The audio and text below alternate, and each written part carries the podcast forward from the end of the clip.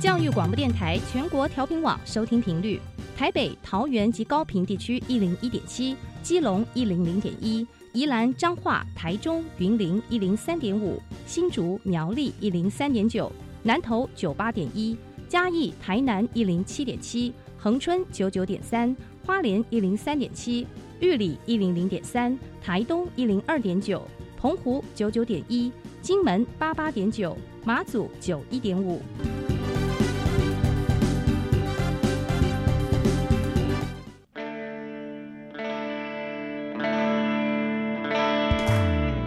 时时有惊喜，生活处处是学习。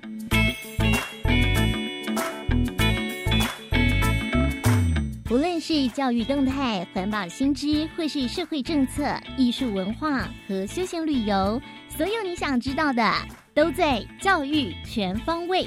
每周日上午十点零五分到十一点，邀请您与我们一同打开学习新视野。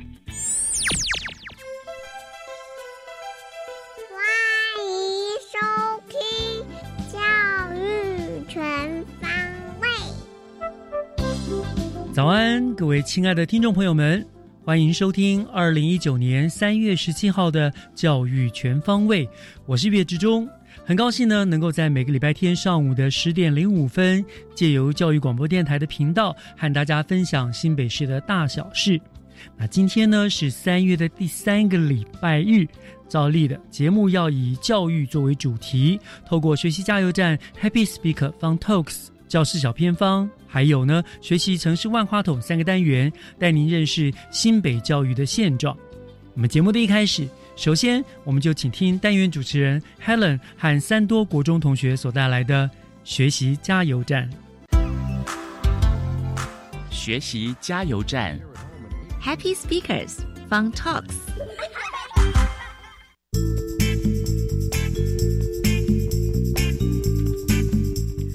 欢迎收听今天的 Happy Speaker，我是 Helen。今天呢，我们邀请到节目当中的来宾呢，是来自于三多国中的杨丽同学。今天只有一位同学，可见他一定相当的优秀。那我们今天欢迎杨丽。大家好，我是来自三多国中杨丽。你好，好的。那待会杨丽呢，会为我们带来一段她当时在甄选比赛带来的一段英文演讲。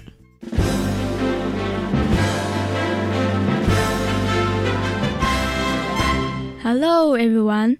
Let me tell you some interesting matters in my school.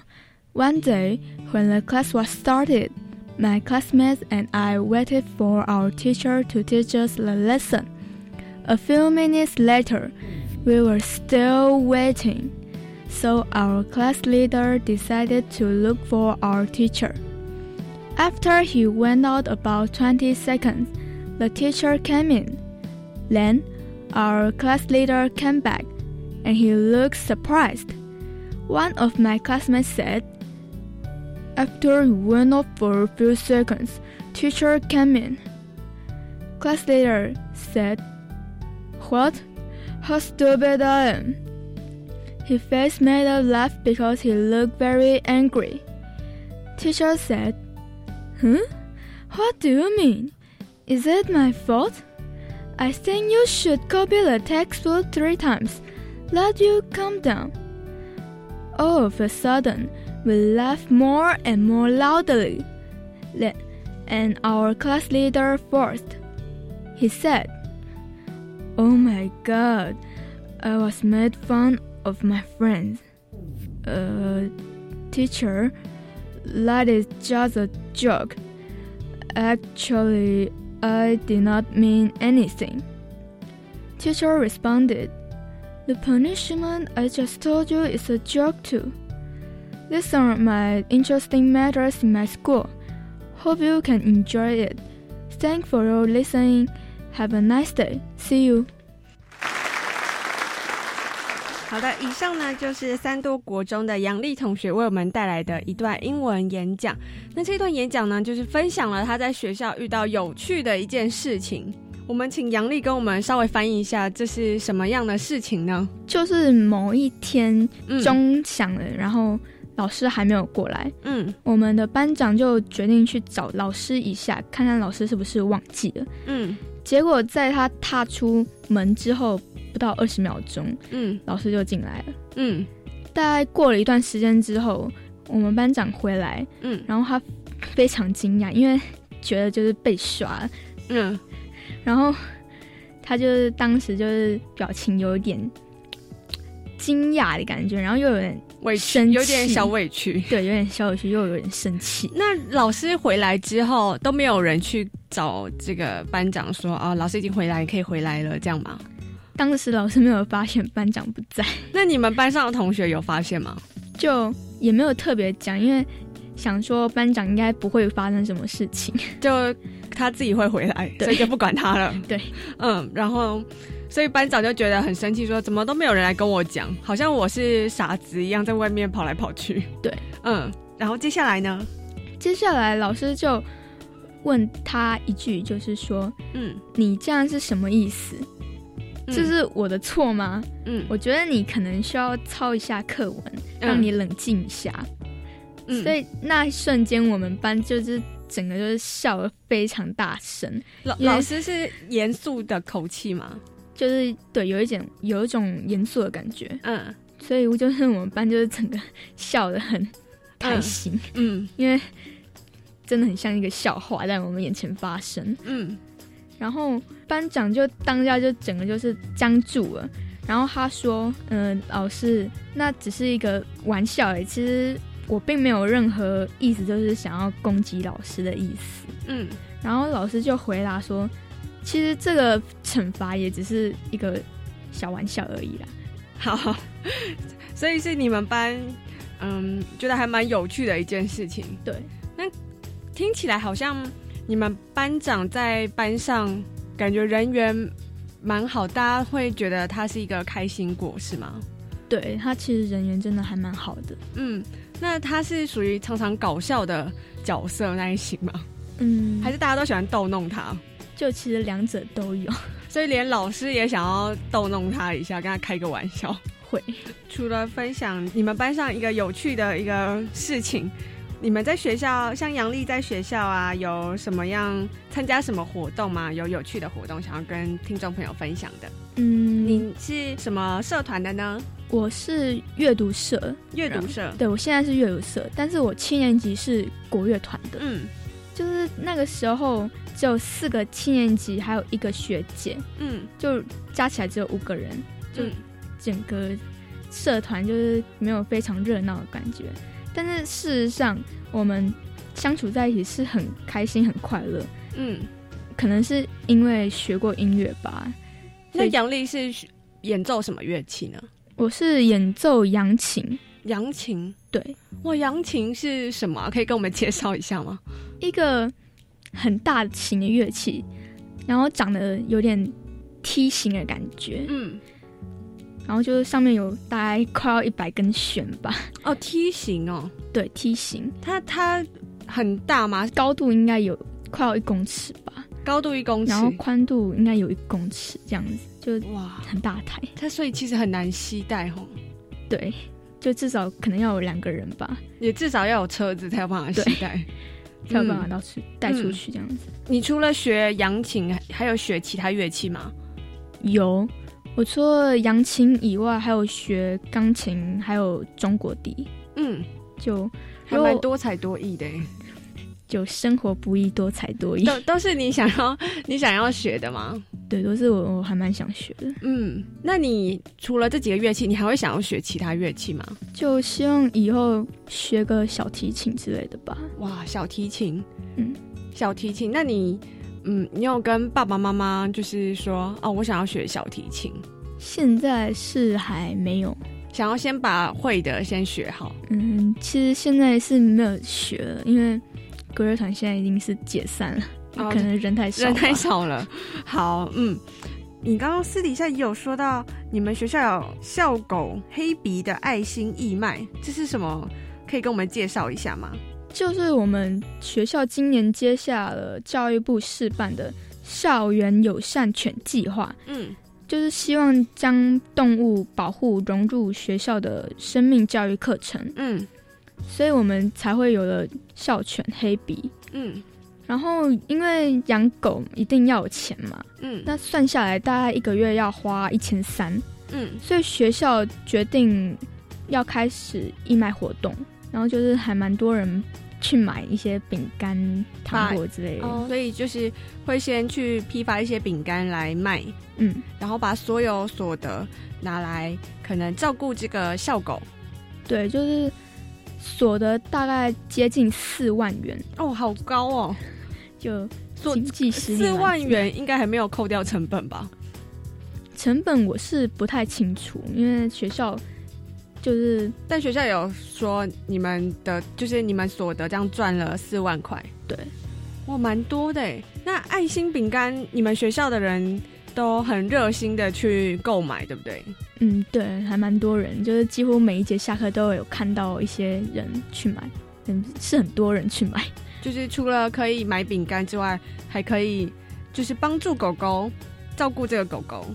对，因为那些钱就是要用来结扎，还有健康检查、饲料之类的。嗯，校狗的名字叫黑鼻是吗？对，为什么？会取这名字？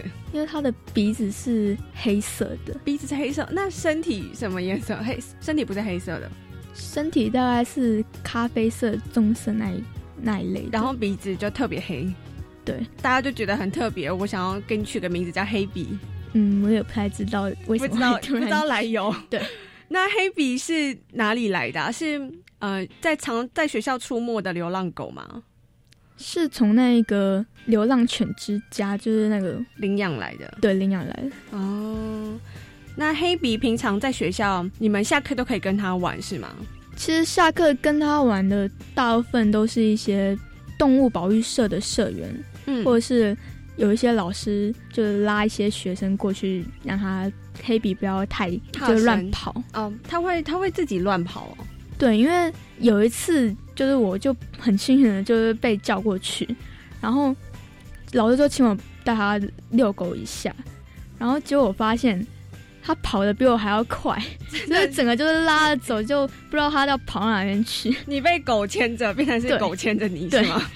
就蛮可怕的。这样会其实会有点危险呢。如果蛮危险，如果你一直拉着他，你可能会就是可能也会受伤，对不对？对啊，那他最后，他可是他如果跑去一些比较危险的地方，你也很难把他拉回来哈。对，就是力气整个就是比我还要大。嗯，他几岁啦？嗯，我不太知道，因为狗的年龄好像有点难计算，就是我也不太知道它现在到底几岁。但不是那种小小的狗。对，他现在长得还蛮大只了。嗯，难怪力气那么大，可以把你整个都拉着走。对，啊、那你会常常去跟他玩吗？其实不长哎、就是会就远处看看他，对，在远，因为你自自从被他拉着走的经验之后，你就不太敢靠近他了，是吗？嗯，其实也不是，就是因为只有那一次就不小心被叫过去，然后起来之后就没有被叫过去了。嗯，这校狗黑比的故事还蛮特别的。其实有些学校是没有校狗，有的人可能很喜欢动物，但是学校没有校狗可以跟他一起玩。那今天非常感谢三都国中的杨丽同学和我们分享他学校他在学校参加了这么多各式各样的活动，也遇到各式各样的事情。谢谢你。谢谢。好的，那我们这个单元就到这边。我是 Helen，我们下次见，拜拜。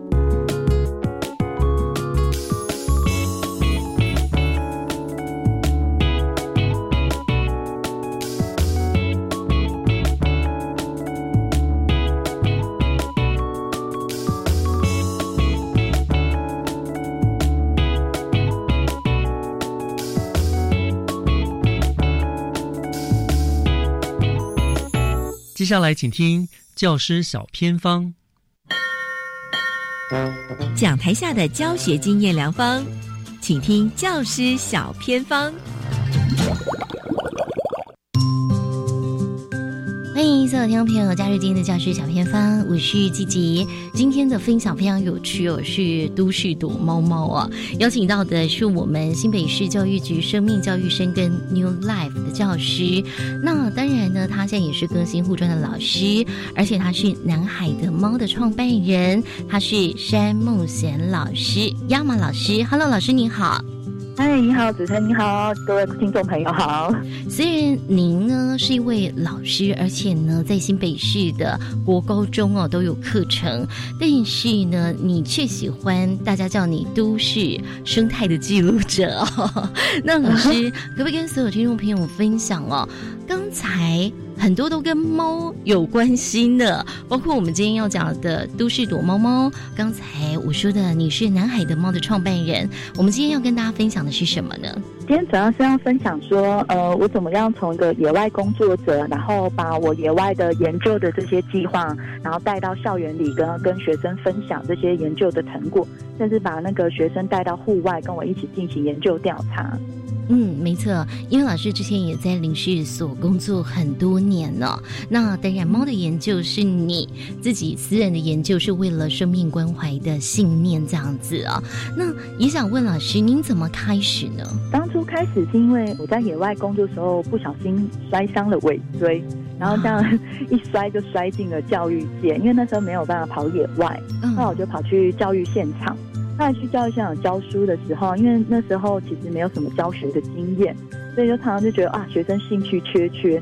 我那时候就想说，到底要不要转换跑道？然后后来就想说，可是转换跑道前，我还是要影响一下学生。所以那天我就把课本抛开，我就整节课跟学生分享我在林志所做流浪猫的研究。就没想到那一次，我竟然第一次得到学生的掌声。所以我就觉得，哎，是不是？学生他是对研究跟生命，或是一个老师他所做的事是比较有兴趣的。我是因为这样的一个启蒙，所以就开始把我以前在野外工作的许多的一些研究成果，然后结合课本的内容，然后开始发展这些课程。所以都市躲猫猫算是一个其中蛮具有代表性的课程，这样子。就是过去你在新北一市的国高中上课的时候，都市躲猫猫，对不对？对，好。那这个都市躲猫猫当初为什么会有这样的名称呢？都市躲猫猫会有这样名称的原因，是因为呃，猫它在大台北都会区其实是比较常见的。因为现在那个流浪狗在大台北都会其实是比较很少会看到它们在那个街上游荡，反而是流浪猫比较容易常见。可是猫又很常躲起来，所以那时候我是想要让学生去观察，然后去。发现，所以说就设计了这样的一个题目名称。那它里面会有非常多的一些科学调查的精神在，例如说要怎么在户外调查，那我要怎么去观察它，然后我又为什么要观察？所以它里面会非常多是从一个科学研究的方式，然后帮助学生去了解他们想要知道的问题。刚才老师有说啊，用科学研究啊，等一下邀请您分享怎么用科学的方法。但是我知道您常常就是背着一台相机哦，然后呢也训练学生要培养眼力，然后你也常常做生态的记录。当你发现猫的时候，会远距离拍一张远远的照片，然后再近距离拍一张近照啊。然后呢，你也可以跟大家分享说怎么。那个辨别放养猫跟游荡猫我也觉得蛮有意思的。为什么会把这个东西连接给学生？原因是因为当时我们在国高中，他们大概在下学期都会在生物学里面上到一个叫做“生物与环境”的主题。那这样“生物与环境”的主题，其实是学生除了要认识我们台湾的主要的野生动物跟栖地关系之外，甚至还会有一些。像我们在野外可能会看到的，像流浪动物啊，或者是他可以去思考像经济动物的议题。所以那个时候我就想说，既然流浪猫离我们的生活那么的近，那我就来教一下他们怎么样去辨别它。所以通常现在的放养猫，就是说民众家里养的猫，然后它可能是没有关的，就是它可以自由的来去的那个猫。第一个就可以先看它的那个毛色会比较漂亮，然后呢，它的耳朵是完整的。因为像我们台湾的流浪猫有执行一个计划，叫做 TNR 计划。这 TNR 计划是把猫咪带去绝育，让它没有办法再产生下一代。所以在它的耳朵上，我们会把它做一个小小的标记，就是把它耳朵稍微剪掉或割掉一小块。那这样的一个标记，就是代表，咦，它是已经有绝育过的一只流浪猫在外面。对，所以说放养猫跟流浪猫，就是这边就可以教学生观察的能力，就是你先去看。它的耳朵的部分，然后接下来去判断它整体的形态或者它的毛色，然后呢，甚至学生如果愿意的话，他可以整天都在外面观察，说那只猫到底跑到哪里去了，这都是一个方法，这样子。是，那老师，你刚才有说你弄科学的方法带领学生嘛？怎么科学呢？带学生的话，这个是因为那时候我们在上完生理环境，然后学生听完我的分享之后，他们就觉得跑野外好像很有趣。然后他们说：“哎，老师，我们要去野外看猫咪。”我说：“好啊，那我带你们去。”那我就用一个月的时间规划。然后这个时候比较特别的是，我就要求他们一定要做研究，但它就有结合服务学习，所以学生要自己准备笔记本或是一个记录的夹板。那记录纸的地方，我这边我会帮他们准备，然后就笔。那那个野外的穿着啊，因为我们要让猫咪没有那么大的一个警觉性，所以他们野外穿着会跟学生说，尽量颜色要接近那个自然色。那学生在野外就很有趣啊！他们一开始观才观察十五分钟就开始跟我说：“哎，老师我好无聊。”或者是说：“啊，老师我被蚊子叮到快贫血啊，快中暑啊。”然后夸张的就会觉得说：“哎，好像老师我快变黑人或变人干等等等。”所以那个东西让我非常的深刻印象，就是说，我觉得只有当学生走入环境里面跟自然重新连接，他们才会发现说，原来一个野外研究是需要一颗耐得住孤独的心。然后他们在实际操作之后，我发现他们也可以提升对环境的敏感度跟观察力。然后我觉得最重要的就是帮助他们体会科学的精神，所以他必须要抱着问题意识，然后有热情，然后有意志力，然后去完成他们想要知道的这个答案。所以学生在这样的一个实际的野外操作，他们对他们发想科展或小论文题目，我觉得是非常有帮助的。而且我觉得最有帮助的是，他们可以把这样的户外经验当成未来职涯选择的一个参考。那甚至说，他们在做完研究还会主动问我说：“哎，老师，那个猫咪啊，我可以为它做什么？”就反而我觉得，哎，学生反而他会主动就带出那种生命关怀的一种情操。所以我会觉得说，当一个老师啊，他不怕学生犯错，愿意陪伴他们学习成长的时候啊。我觉得这样的一个经验可以让我们师生之间看到彼此在学校无法呈现的那一面，然后甚至我觉得很棒的一点就是，后来我在指导学生有把这样的题目去设计成小论文，然后他们去从课本上的生态学原理去验证说政府现在执行的政策到底是不是适合的，或者有哪边需要改进的。所以这样的一个实际操作，我觉得它是非常生活化跟结合社会议题的。所以这样的课程我会蛮。呃，蛮继续再推下去，然后甚至可能会推到像那个社会教育，所以在今年的四月四号跟四月五号的城南有意思，我们刚好也会在教育电台前面摆摊，然后就欢迎大家可以来。我们南海的猫的摊位走走，了解都市躲猫猫这个课程。四月四号不只是儿童节，还是台湾的猫节哦。那当然呢，老师你也曾经用真古的博士说的话说：“唯有了解才会关怀，唯有关怀才会行动，唯有行动，生命才会有希望啊。”所以呢，您也亲自带着学生来做这个生命的关怀，然后从猫出发这样子。嗯，谢谢。那今天呢，也非常谢谢您跟我们分享这个都市躲猫猫哦。也希望你这个课程，正如同你所说的，我们把这个年纪哦，这个扩大，我们从这个国高中生到大学生，然后可能就是成人社会的教育这样子。那今天呢，也非常谢谢我们的山梦贤老师，然后在空中跟我们来做分享。那就感谢老师喽。好，谢谢，谢谢大家。以上就是今天的教师小偏方哦。那等一下回来，请继续锁定由岳志忠老师所主持更精彩的教育全方位。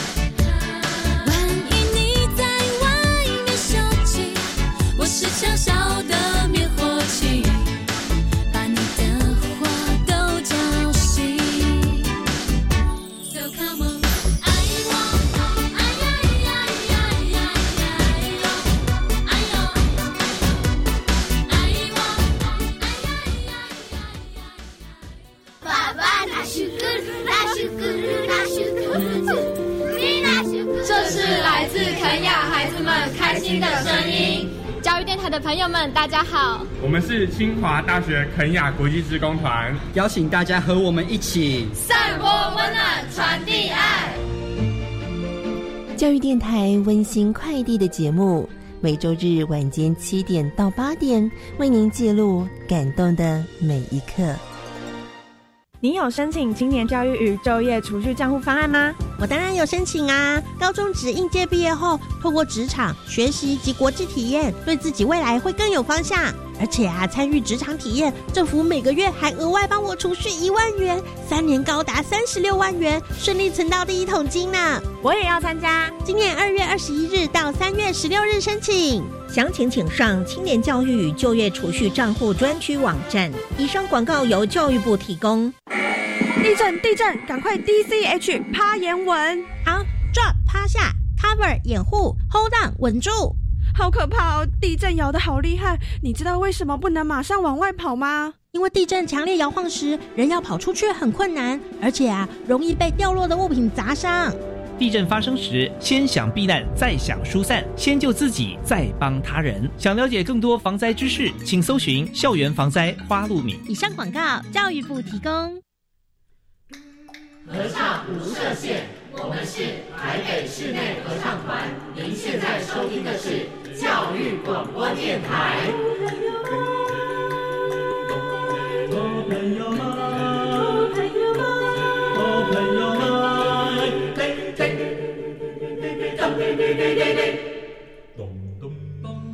就爱教育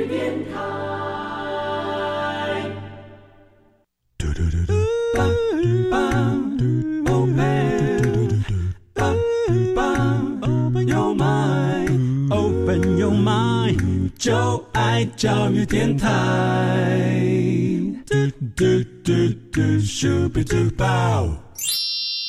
打开您的幸福生活新视野，请听学习城市万花筒。欢迎回到教育广播电台，教育全方位，我是岳志忠。今天的学习城市万花筒呢，我们要为大家介绍的呢是健康促进学校推动的一个实物的分享。我们知道呢，新北市政府教育局从一百零一年开始就非常积极的来推动健康促进学校的策略，希望呢能够从学校开始，有效的来遏制接踵而至对学生各种层出不穷的健康的威胁，进而呢能够带动整个社会的一个健康的观念。而在我们三月三号那一天的节目当中呢，呃，我们新北市政府教育局体教科的龚东升科长也引用了许多的数据和评鉴的成果，来证明新北市呢推动这个七年有成哦，整个的健康促进学校策略的推动都已经收到了非常好的一个成效。那么今天我们呃学习城市万花筒的单元也另外特别请到了新北市三和国小的邱俊杰校长，我们要请校长呢以他们学校实际推动的这项政策后的一些改变跟成果来跟大家做一个分享。嗯，校长已经在我们的线上了，校长您好，主持人好，教育广播电台的所有听众大家好，是谢谢校长接受。金山区三和国小校长邱俊杰是，谢谢校长接受我们访问啊。校长，您说你学校在金山区，对不对？对，我想很多听众朋友可能不是那么清楚，因为新北市的学校太多了，可以帮我们介绍一下三和国小它的一些基本的学校背景，它是属于什什么样类型的学校呢？好，谢谢岳老师。嗯，那三和国小是位在新北市的金山区，那我们的地理位置大概是在。金山往阳明山的路上，阳金公路，嗯，在三公里的地方。那学校是一个很淳朴的农庄了，哈，可以说是农庄。我们是在一个六股平原当中。那我们这边的家长大部分是务农，嗯种稻米或者是地瓜。那目前全校的人数，小学加幼稚园大概是六十六个。哦，是一个蛮迷你迷你的学校。环境很优美的一个小学了。哦，相信在那个地方依山傍水的，应该一定都很漂亮哦。是是是是。好，听校长介绍这个三河国小，虽然地处比较偏僻的地方了，人数不是很多。但是呢，很难得的是，呃，三个国小在健康促进这个部分做得非常非常的好。你们获得了很多的奖项，包括了像卫福部和教育部共同办理的健康促进学校国际认证的一个银质奖，对不对？对对对。哇，这个这是不容易耶！以这么少数的人啊，人力这样做成这样，很不容易。我想先就就先请教校长好了，当初学校为什么会呃这么重视这个健康促进学校的推动这件事情？好，呃。学校在努力了大概两个学年度之后，获得我们卫福部跟教育部的一个健康促进学校国际认证的银质奖，那也获得一百零六学年度哦国教署的一个健康促进推动绩优学校的一个奖励了。嗯，那一开始推动这个健康促进学校，其实健康对每个人都很重要。没错。哦尤其是对我们的小朋友，嗯，从小让他养成这个健康的习惯是非常的重要。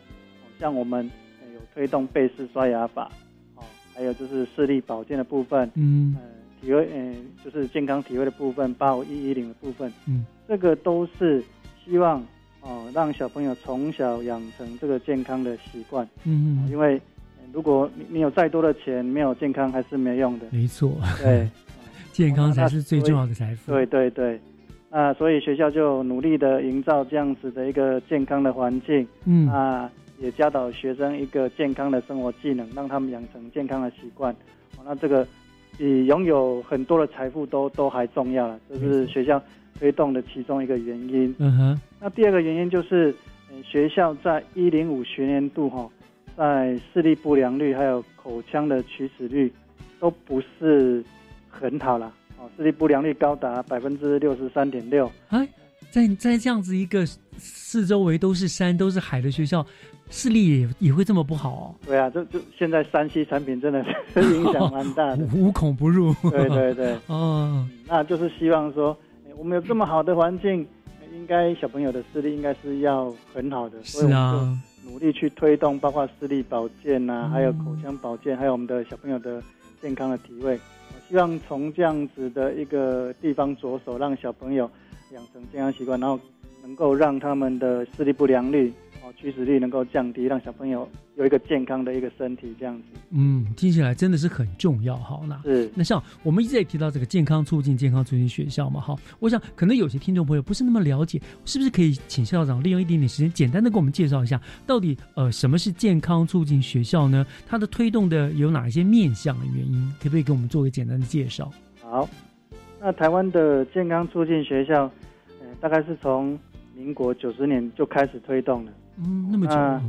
其实，呃，一开始的议题跟面向是比较没有那么多哦，一直到九十九年，我们启动二代的健康促进学校，哦，这个就是要用实证导向，哦，来做一个健康促进学校。嗯，那它主要的议题呢，包括有视力保健、口腔保健、健康体位、性教育、嗯，烟槟防治、正确用药，还有全民健保。那在小学的部分，我们比较重视的是视力保健啊、口腔保健、健康体位这几个部分。嗯嗯嗯。那它主要推动的面向哦，依照我们这个健康促进促进学校国际认证的这个面向来讲，有六个六大面向。哦，从学校的卫生政策，哦，学校卫生政策就是要制定这个健康促进学校的计划，然后由健康推动的那个委员小组去进行推动。嗯。啊，第二个就是在学校物质环境，就是一些硬体的设备哦，包括我们的厕所啊、洗手台啊、我们的灯光啊、嗯，桌子的那个照度等等，哦，这个都是很重要的。那第三个是学校的社会环境哦，就是呃学校给小朋友一个友善的环境哦，提供友善环境，让小让学生养成这个健康的习惯。嗯，第四个是。要培养学生一个健康的生活技能，所以要有一些教学跟课程。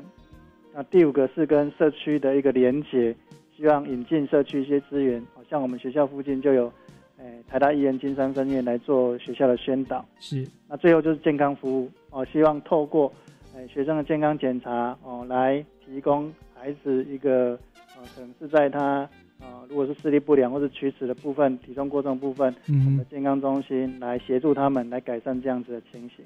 哦，六大面向，对对对，这就是所谓的健康促进学校。真是面面俱到，学校真的好忙哦，要照顾的东西好多好多，好全面啊，这样子。为了孩子的健康，这个都都我觉得都应该要做。是是是，那那像你也说，从九九年起启动二代健整个呃健康助理学校嘛，一百年又开始推动助理学校的认证，对不对？好，那呃我们知道。凡是这些相关政策，我们新北市推动起来都是不遗余力、倾全力对不，对，大家都配合的很好。那么，我想请问就校长，就就你们三河国小，或者是您就您的了解啊，我们整个新北市的学校是怎么样来推动促进健康活动的？好，因为我我当初也在教育局服务过，嗯，所以呃，对于整个新北市的推动，还有学校推动，呃，有一定程度的了解。那我讲的就是先。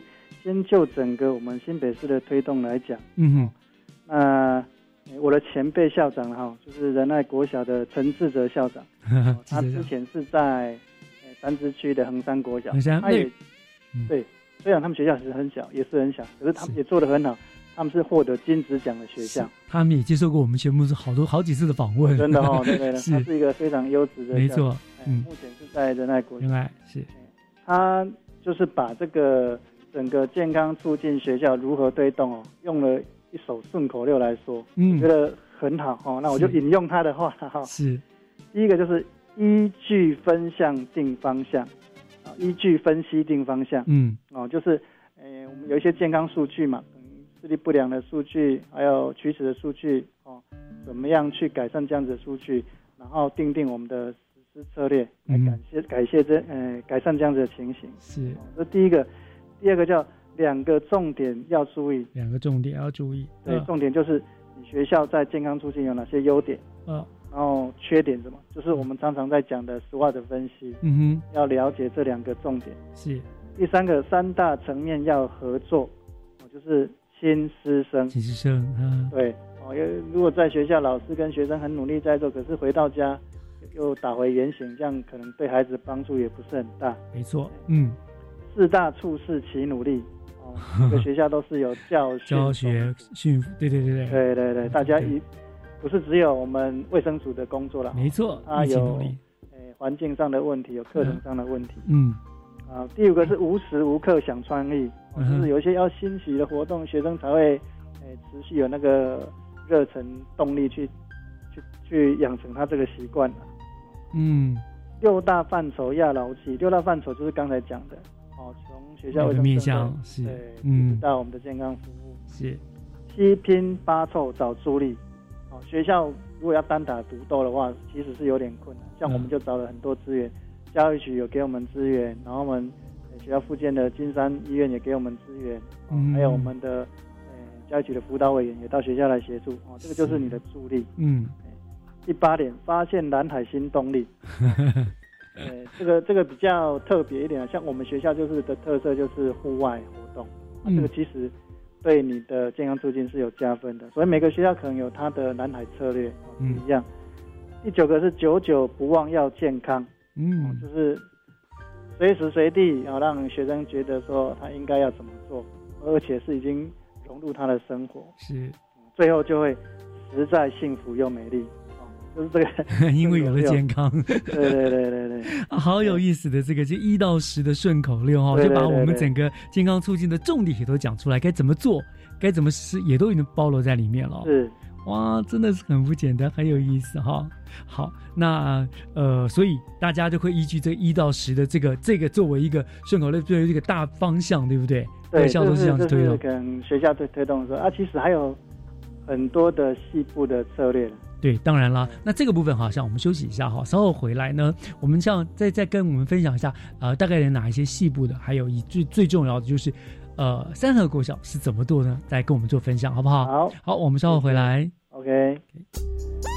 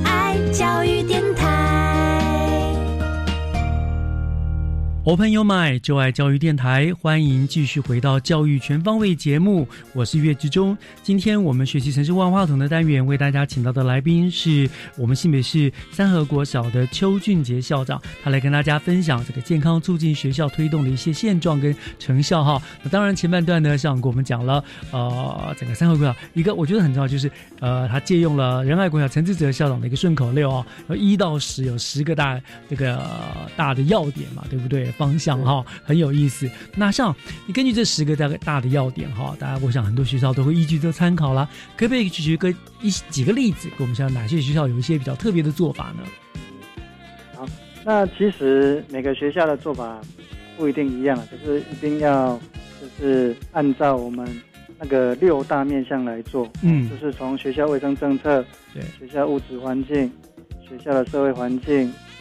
健康生活的技能教学、社区关系还有健康服务这六大面向一一来推动。对，那在健康的学校卫生政策部分，就是每个学校应该都要成立这个卫生学校卫生委员会，嗯，然后制定这个健康促进学校的计划，好，然后一一来推动。那这个计划里面当然包括环境的营造啊、课程的设计啊，还有跟社区资源的结合，这是第一个面向。第二个面向。就是要活化你学校的物质环境，嗯，啊，像我们学校啊，我们学校就希望实践处处可以做建筑的这个理念，所以我们学校有很多的运动角，哦，就是在室外啊，可能可以摇呼啦圈，啊，那你可以扯铃，啊，可以我们买那个活动式的羽球组可以打羽球，嗯哼，那也争取经费，我们建制了一间叫做乐活教室，就是你下雨天可以到里面去打桌球，或是骑骑脚踏车。嗯嗯，那我们也让孩子随时都可以运动。对对对对，我们甚至哈把游泳池搬到教室里面去。哦，真的吗？感谢我们教育局哈，帮我们争取了一个室内的清水游泳池。哇，真好真好。对，都是让小朋友随时随地都可以运动。真的好厉害。这是在物质物质环境的部分啊，那社会环境就是希望小朋友能够。养成这样子的习惯跟观念，然后学校营造一个友善校园的一个环境。是，所以我们呃，在这个无形看不到的这个这个气氛跟感受上面哦，也希望小朋友能够，嗯，只要有机会就到户外去做活动。嗯，那这个就是我们学校有办理的一些啊三河快乐洞啊，那我们学校的户外活动来。利用附近的环境去做一个爬山的活动，嗯嗯，附近有一个马场，我们也去骑马。哦，哦，是比较特别的，就善用你们学校有附近有的资源嘛，对不对？也是刚刚里面有讲到的一个一个重点嘛，对不对？是。希望透过这样户外活动，第一个让他自己保健啊，第二个就是他的身体健康也会更好。啊哈哈，这个什么七拼八凑找助力，然后有个什么蓝海。发现蓝海新动力，就是这样的实践，对不对？那 第四个面向就是增精进我们健康的生活技能。那这个就是老师在课程上会去做一些设计，包括视力保健、口腔保健等等。嗯哼。那再来就是要跟社区的资源有一个很好的互动关系。哦，我们就跟附近的那个金山医院有很好的合作关系。哦，他们医生也过来帮忙，然后药师也帮忙过来帮忙做宣导。嗯。那当然，学校的健康服务一定，呃，要做一个很好的服务，包括对我们的小朋友，建立个案的一个管理。啊，如果说这些不良或趋势的部分，我们护理师这边会加强的做一个宣导指导。那除了学生，也照顾我们的教职员工。嗯，教职员工如果有任何呃健康的问题，都可以找我们的护理师做一个咨询。是，那就是从除了从这几个面向去着手，其实。在学校的部分有几个比较重大的议题了，像视力保健的部分，呃，学校就是很重视几个活动，包括用眼三年一零，用眼三十分钟，休息十分钟，嗯哼，啊，户外活动一二零，这刚才我也有提到，学校有一些比较特别的户外活动，嗯，啊，还有就是要做一个定期检查，控度防盲，哦，要控制你的度数，如果已经近视的话，你不能再。度数加深，这样很容易变成高度近视，容易失明这样。嗯，那在口腔保健的部分，也教导学生餐后洁牙，使用贝氏刷牙法，哦，啊，也要定期检查牙齿，做窝沟丰田。那在健康体位，我们希望小朋友做到八五一一零，八五一一零就是每天要睡满八小时，天天五蔬果，然后三 C 使用时间少一小时，嗯，然后每一天啊至少运动三十分钟，嗯，一周就是 SH 一五零。哦，最后就是零，就是零含糖饮料，然后每天要喝白开水，喝够大概一千五百 CC 以上这样。哇，这些都是学校的做法。嗯，对，这是用心良苦哎，学校真的是很用心、很周全的顾到了每一个部分，对不对？是是是。是好，那呃，当然，刚刚小你也提到了，你们有一些呃特色的课程活动，比如说去爬山啊，去骑马，对不对？那还有没有一些呃其他的具体的一些呃？类似的这种促进健康的课程呢，是跟别的学校你觉得特别不一样的。好，那我们其实我们学校有两个很有特色的课程，嗯，第一个是石农的课程。哦，石农课程。对，那石农其实石农就是大部分都在户外，嗯，如果去户外进行活动，就对学生的身体健康啊，还有视力保健都很有帮助。没错，没错，对，他们远离山西，哎，远离山西，对。那我们学校的职农课程从一百学年度就开始，啊，已经越来越完备了哈。就是我们是每年的春分就会让小朋友去插秧。啊，学校旁边就有这一块真的稻田。啊。然后四月、五月他们都会去帮忙除草啊、捡福寿螺。哦，对，一直到七月底、八月去收收割，对，哇。就是有一些户外活动，让小朋友多去接近大自然。嗯，这个对小朋友来讲是很好的一个体验啊。这可能在都市的学校比较难有这样。难难，对对对对对。那除了石农之外，第二个特色就是刚才有讲到的户外教育。那这个是跟教育部申请的经费，我们已经连续三年都获得补助。嗯，哦，去附近的鱼路古道啊，还有我们。阳明山呐，还有对啊，太多这个资源可以用了。对，就刚好有这样子资源，我们就申请经费，然后就把我们的课程设计进去，让小朋友去多接近大自然。那刚才讲到的骑马，刚好附近，离我们学校大概两公里左右而已。嗯，那小朋友就去，真的是去骑马。哇，好幸福哦！对，真的，这个这个，我我觉得也是我们这边得天独厚了，刚好这样子的一个资源。真的，真的。那校内就进行这个。攀树的课程，攀树的爬树哦，哎对，爬树跟以前的爬树不太一样，这个这个攀树是蛮特别的。嗯，它是怎么样攀树？它用绳子哦，绳子有点像是那个我们在攀岩。攀岩啊，垂垂降这样哦，好有意思，有意思，有意思。好，学校真的是，呃，这可以说天时地利人和了。你们有那样的环境，刚好有推动这样的政策，对不对？呃，那么多资源资源可以运运用，好。好，那我想最后当然就是，呃，您像也只要说了，你们得到了一些银质奖的一些奖项嘛，那么优等，对不对？好，那你你们学校在这么努力推动这政策之后。在整个，您觉得在健康方面啦，学生的健康或者学校上面有了哪一些改变或成效？可不可以再具体的跟我们做一个说明呢？您刚刚也说了，本来之前也视力不良率很高嘛，对不对？那这些目前都有了什么样的具体的改变吗？好，呃，这个一开始推动健康促进学校，其实我是是希望，呃，营造一个健康生活的环境跟氛围给。是对，让他们从小就有这样子的观念跟行为，哎啊，推推动之后，真的好处很多啊。我我们的那个视力不良率哈，嗯，从一零五学年度的百分之六十三点六，嗯嗯，到这个学年度一零七学年度哦，我们下学期刚测完，降到四十点八，降了二十三个 percent。哇，不容易耶，两年而已耶。视力来讲真的是不容易，真的，嗯。然后在取死率的部分，四年级的取死率从一零六学年度的七十一趴，哦，七十一趴很高哎。对啊，对，几乎了三分之二的学生都有的。